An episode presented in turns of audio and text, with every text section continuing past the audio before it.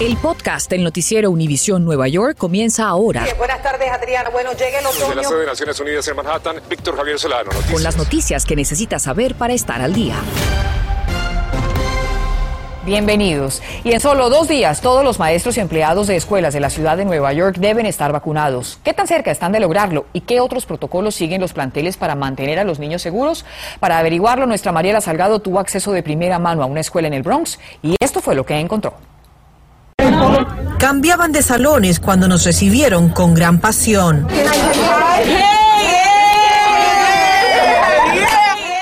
Para hablarnos de un tema espinoso, el mandato que obligó a sus maestros a vacunarse o no podría más enseñarles en su transformada escuela de protocolos. Es algo que nos impactó. Nos garantizaban antes de ingresar al salón que en esa clase todos estaban vacunados. Y ya estamos casi al 100% con el personal vacunados aquí. Y con esa afirmación, hacia el salón nos dirigimos. La línea nos guiaba. Una cosa que no ha cambiado en este plantel escolar es que aquí se han seguido los protocolos al pie de la letra, todos con su mascarilla. No es fácil mantener la distancia en los pasillos. Pero somos fuertes, ¿sí o no? Sí. la mano. Somos fuertes. Estaban en el círculo del desahogo de sus emociones. Como sus banderas, los hay de todos los países. Dominicana, vamos para Dominicana. Su mamá está enferma. Si le da el COVID-19, puede hacer que se muera. So, para ponerme la vacuna fue algo muy fácil para cuidar a mi mamá. Ah, tuve un poco de miedo de toda esta pandemia y todo, pero luego vi que todos los maestros se tenían que vacunarse. Puedo hacer, puedo hacer mi trabajo bien, puedo comunicarme con, lo- con los estudiantes míos, tener seguridad mientras yo hago mi trabajo. Después de que el panel de jueces le diera la razón a la ciudad, el 92% de los maestros se han vacunado. Yo vivo con mi, abuel- con mi abuela y con mi abuelo y ellos son viejitos, entonces yo tengo que asegurar que ellos están bien protegidos. Entonces, ba- básicamente lo que ustedes están diciendo que vacunarse es no morirse, ¿no? Sí, sí, sí. Ok. Es lo que les tocó, vivir su adolescencia en una pandemia. O la comunicación entre que tenemos ahorita. Um, durante cuarentena no tuvimos mucho de eso. Les ofrecemos un ambiente con mucho amor. Mu- muchísimas gracias de parte de Univisión. Un aplauso para ustedes, chicos. En el Bronx, Nueva York, Mariela Salgado, Noticias, Univisión 41. Excelente, muchísimas gracias a Mariela. Y más allá de las escuelas, para ampliar los esfuerzos de vacunación de toda la comunidad neoyorquina, otra vez la vacuna llega hasta el subway. Gary Merson fue a uno de los lugares emergentes en el Bronx y nos muestra cómo se lleva a cabo y qué incentivos reciben los vacunados. Desde que usted se presenta a la estación del este de la calle 180 en Van Ness, en el Bronx, letreros anuncian que aquí se encuentra un equipo de Somos Community Care ofreciendo la vacuna Johnson Johnson de 8 de la mañana a 1 de la tarde. Pero antes de abordar su tren, si dispone de unos minutos adicionales, aquí a la izquierda tiene el centro de vacunación. Primero le recibe un equipo para registrarse y luego lo pasan para ofrecerle su dosis única. El Estado de Nueva York y la MTA ubicaron dos puestos de vacunación en puntos estratégicos y con incentivos de viajes gratis. Todavía se está luchando con el bajo índice de vacunación en algunas áreas. ¿Por qué estos centros? Bueno, estos centros son importantes porque desde el inicio se ha querido vacunar a la comunidad, en donde los transeúntes tienen la oportunidad de vacunarse antes de ir al trabajo o después de venir del trabajo. Muy fácil, muy rápido y no más, me siento perfectamente bien. ¿Usted circula por acá o, o vive, trabaja en el área? ¿Cómo ha sido? Trabajo por aquí cerca. Entre los asistentes encontramos algunos con una necesidad similar. Pues yo me puse la, la primera y la segunda, a, a ver si me puedo poner la tercera. Don Ángel tiene más de 65 años y un solo riñón, pero no corrió con suerte aquí. Me dijeron que, que, te- que tengo que esperar. Sí, porque e- esta es diferente.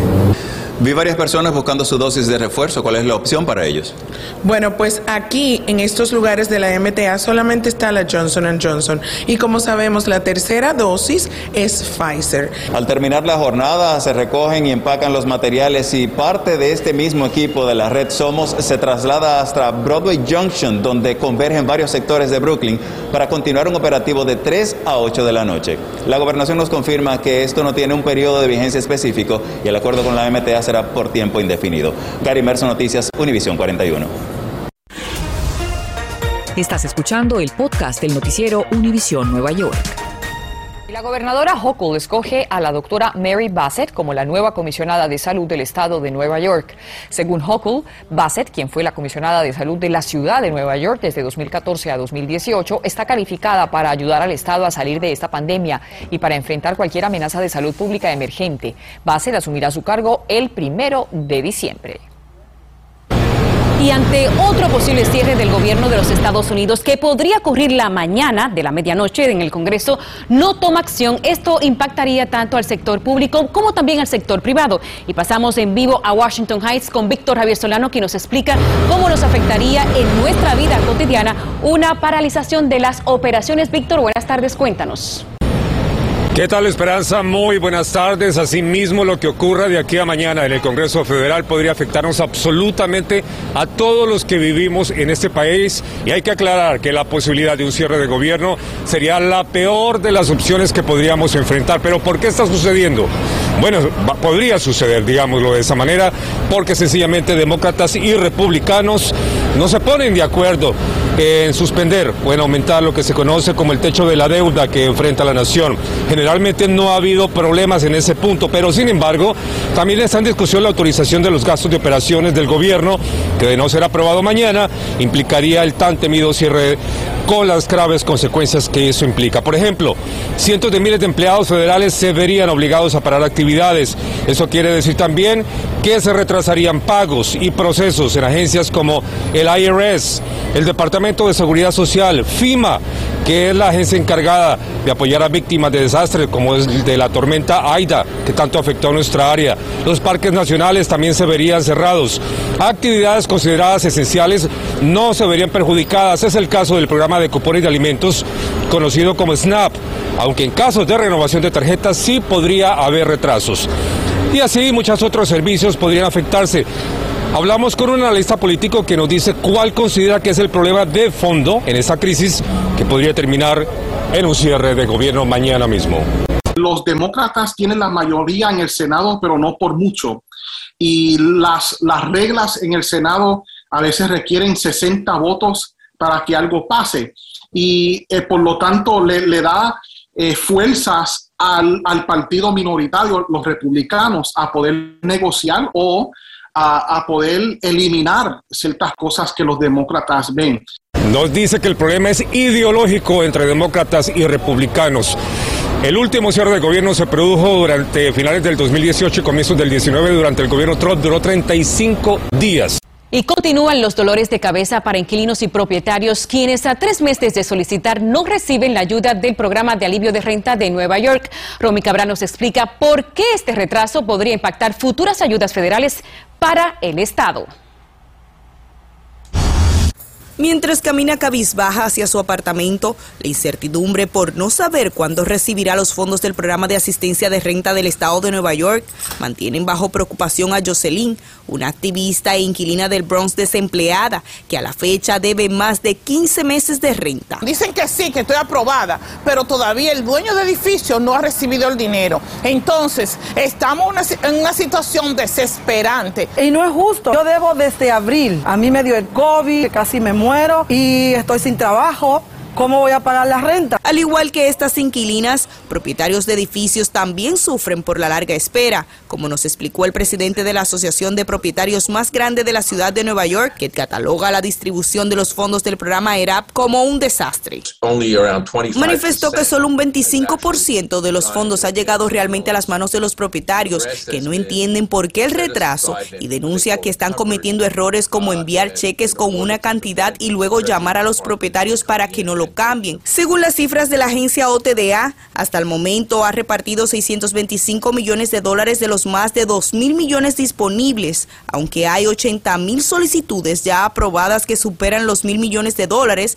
Gracias a estos casos ya procesados, Nueva York no corre el riesgo de perder los fondos con la fecha límite de este 30 de septiembre, pero un congresista republicano nos explica que la lentitud en la ejecución del programa podría traer otras implicaciones. El representante por Nueva York asegura que no entregar la ayuda requerida a tiempo podría afectar al Estado para una segunda ronda de ayuda federal, donde recibiría menos dinero, mientras a nivel estatal el llamado es a inquilinos y propietarios a confiar en el proceso y saber que durante el tiempo sin recibir el dinero existen protecciones de desalojos. Que con esa notificación que fueron aceptados para los fondos, eso es su defensa si este propietario quiere seguir con un desalojo. El programa de alivio de renta puede cubrir hasta 12 meses de renta atrasada y 3 meses adicionales, además de 12 meses de pago de utilidades. Bueno, y la División del Consumidor del Estado de Nueva York alerta sobre las cartas que están enviando en nombre de la Secretaría del Estado y que intenta robarle su dinero.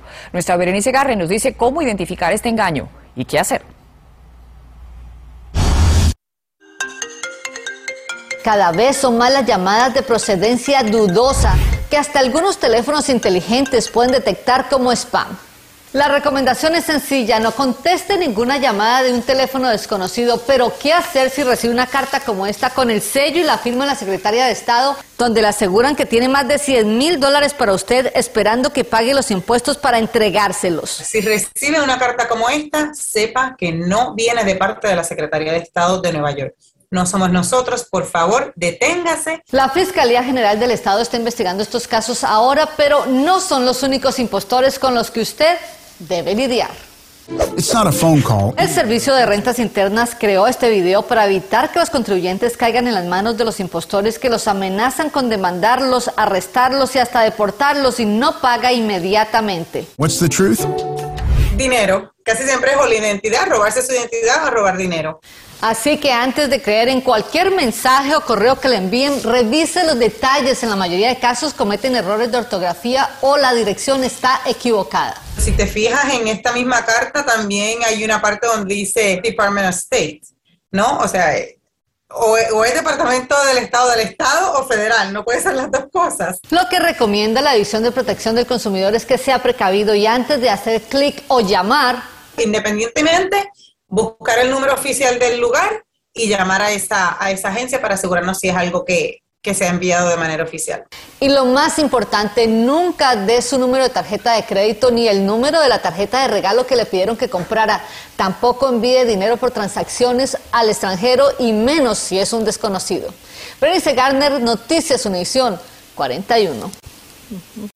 Y para combatir la actual crisis en Rikers Island, la gobernadora Kathy Hochul firma una orden ejecutiva con el fin de expandir el uso de las visitas virtuales a la corte para los reclusos. Según Hochul, las comparecencias virtuales en vez de presenciales harían los procesos legales más rápido.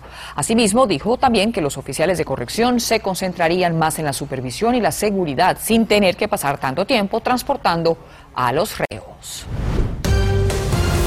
Gracias por escuchar el podcast del noticiero Univisión Nueva York. Puedes descubrir otros podcasts de Univision en la aplicación de Euforia o en univision.com diagonal podcasts.